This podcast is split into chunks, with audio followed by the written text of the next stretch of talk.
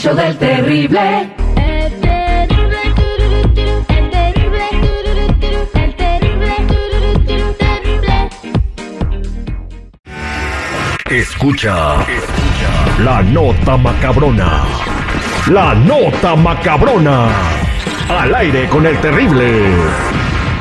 Esto es lo que está pasando en el mundo de la nota macabrona. Llegan los cerdos súper inteligentes, se llaman los super cerdos. Los super cerdos. Sí, resulta que los jabalíes salvajes son unos verdaderos genios. Ah. Est- estos super cerdos son tan astutos que pueden aprender rápidamente cómo evitar trampas y encontrar comida en lugares difíciles de alcanzar.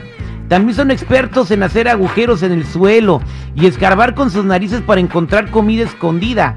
Y si eso no es suficiente para impresionarlos, chamacos, incluso pueden reconocer su propia imagen en un espejo.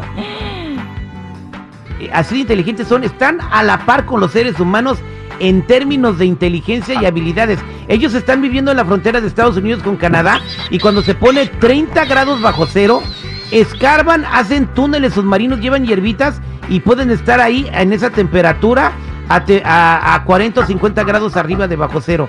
Se cobijan solos. Estos puercos se los trajeron de China como mascotas y ahora son 60 millones que viven en la frontera de Estados Unidos con. Canadá. Y son demasiados. eh, no se dejan cazar porque son súper inteligentes. Algunos llegan a medir hasta 1,80 metros parados. Ah, ay, mira, igualito. Todo lo que estás diciendo se parece al chico. Sí, es cierto. Pero tú no eres nada inteligente, güey. Tú Ah, no eres ¿cómo no? absolutamente nada inteligente, Oye, güey. Pero este no es el puerco araña, ¿verdad? Puerco araña, puerco araña. a ver, Al mal ataca con su tela araña. Esta Oye, araña.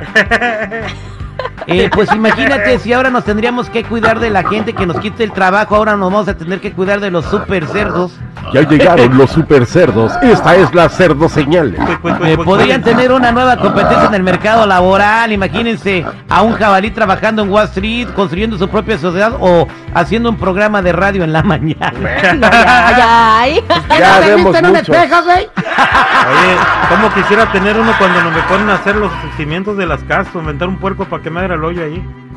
A ver, quiero decirle a toda la gente Este que El chico pueden... quiere un puerco para que le haga el hoyo, ¿escucharon? Sí. Eh, Sí, y solito. Apúntense. O sea, el chiste es salir al aire y aunque se empine.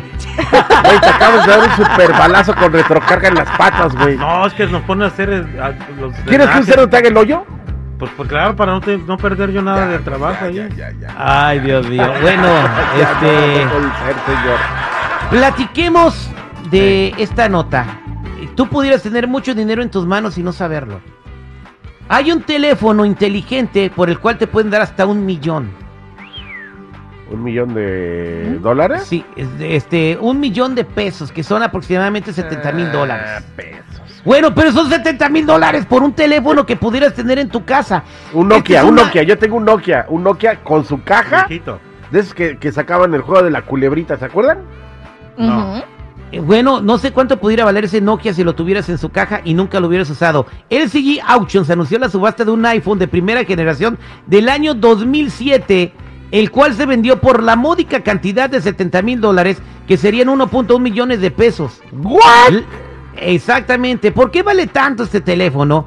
Pues este iPhone alcanzó dicha cifra porque el paquete está totalmente sellado y en 16 años nadie había intentado abrir el dispositivo. Esto aumentó su valor coleccionable de manera exponencial, pues actualmente hay muy pocos dispositivos originales del primer modelo de iPhone que salió. ¡Wow! Oye, no manches.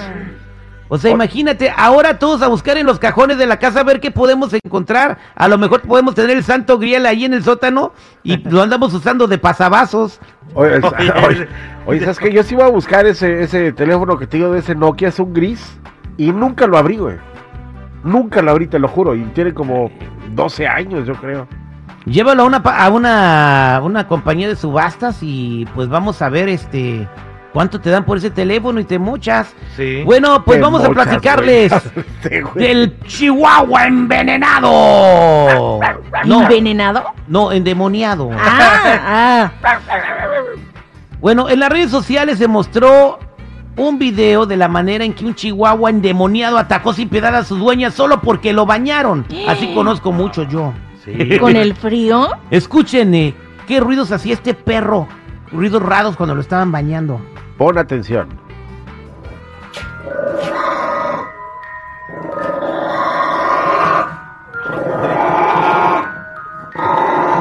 No, hombre, yo sí me salgo corriendo y le hablo al papa para que le eche agua bendita, no manches. Escucha, escucha, escucha. mira. A mí lo que me sorprende es cómo los ojos se le ponen. Es en serio, güey. No, no, no es película, es en serio. Es un. ba- eh, Mira, Ay, hijo de ve, su ve los corazón. ojos cómo se le ponen rojos, güey. No, sí. A la Y gente le que está brillan. escuchando, le está escuchando la descripción del video Mira. y, su- y, y los colmillos se le salen y le- No, casi sí. le arrastran el suelo. No, ya, ya, No, ya, ya. ya, la neta está. Pon ese ruido a la medianoche y a ver si Ah, puedes. bueno, güey, sales corriendo, güey.